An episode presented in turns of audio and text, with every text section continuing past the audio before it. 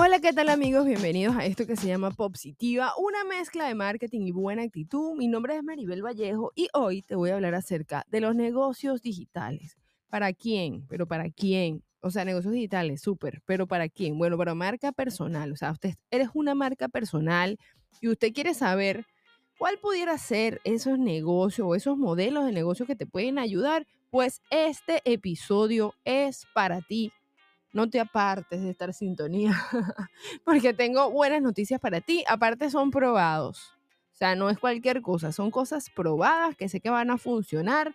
Eh, en mi caso como productora, pues uno de mis funciones es desarrollar productos digitales para, para empresas, para marcas, en especial marcas personales, y es algo que me encanta.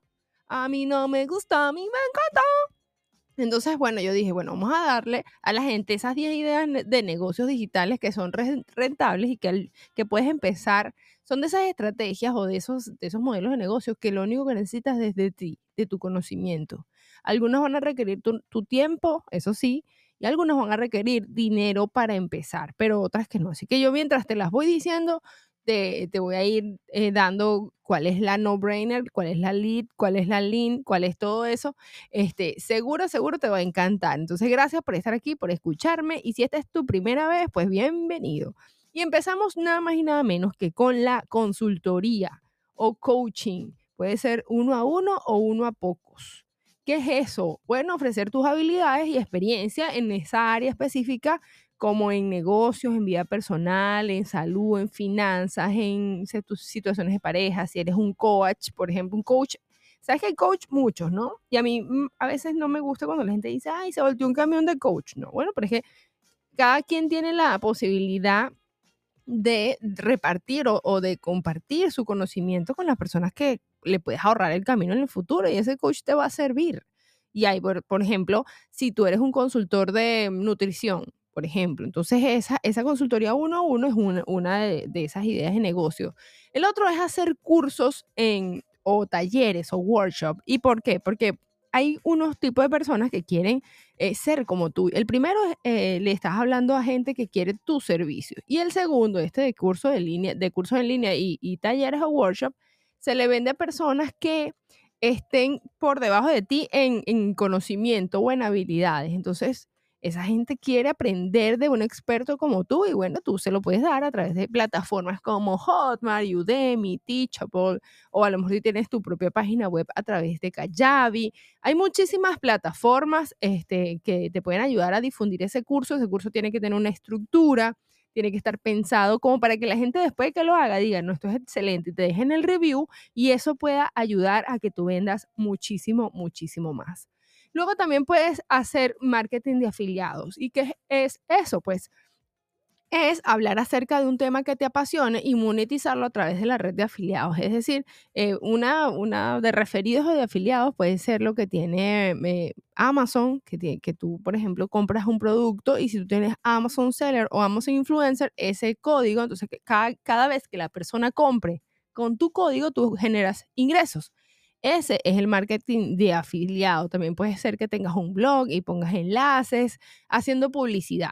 Eso básicamente es lo que se trata el programa de afiliados.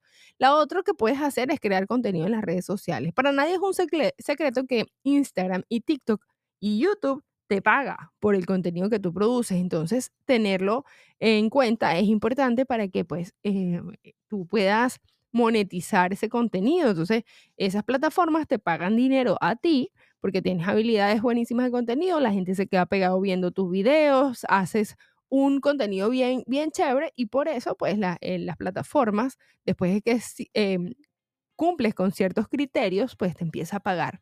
El otro es hacer podcast.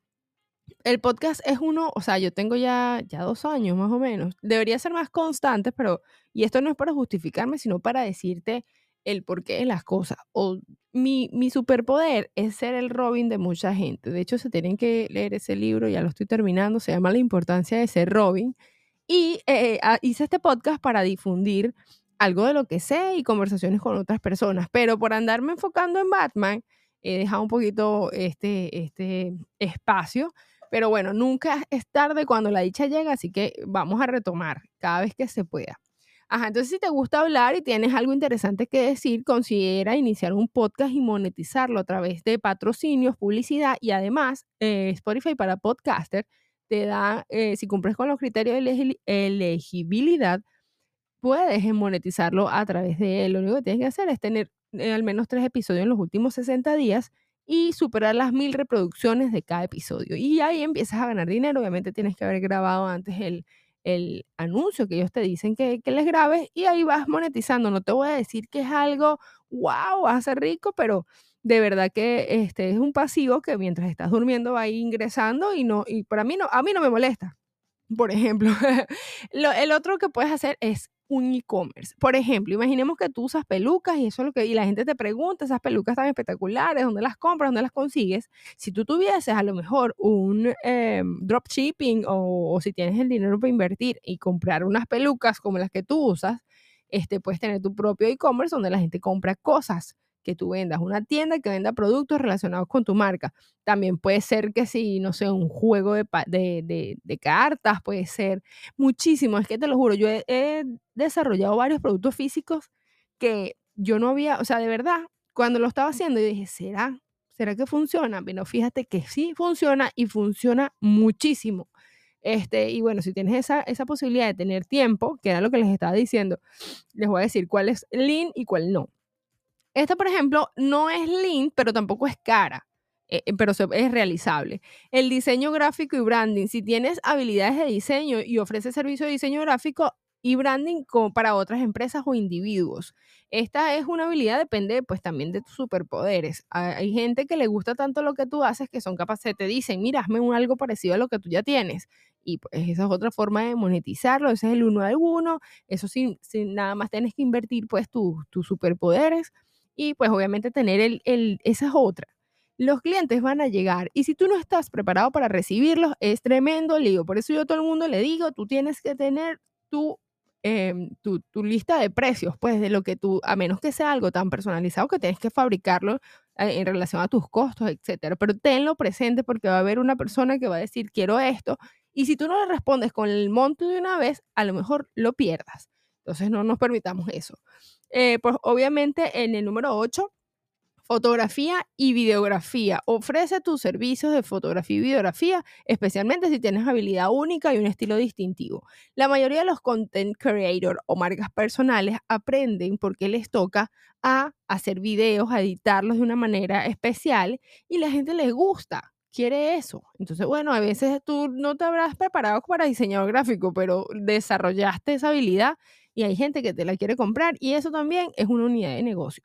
Eh, no quisiera como que te desvirtúes, de hecho es algo que no recomendaría 100%, preferiría algo como una colaboración para seguir creciendo, este, pero no desvirtuarse a hacer cosas que te van a involucrar muchísimo tiempo y no va a tener el retorno igual, pero bueno, es una de, los, de las modelos de negocio que existen y yo te lo tenía que decir. Eh, lo otro es desarrollar eh, tu propia página web. Tu propia página web en donde tú tienes, por ejemplo, tus productos y tus servicios, también pueden ser un espacio para generar dinero, por ejemplo, con vendiendo los espacios dentro de tu página web. Eh, puede llegar a ser súper lucrativo, si no, hay una cosa que se llama Google AdSense, que tú le das espacios a Google para que ponga publicidad dentro de tu página web y ahí también generas dinero. Eh, bueno, y, por último, y no por eso menos importante, es crea tu propio libro. El libro te hace una autoridad. Eso sin lugar a dudas. Entonces, tener tu libro en Amazon es un excelente lugar para, pues, obviamente generar dinero después de tus, de, tus productos.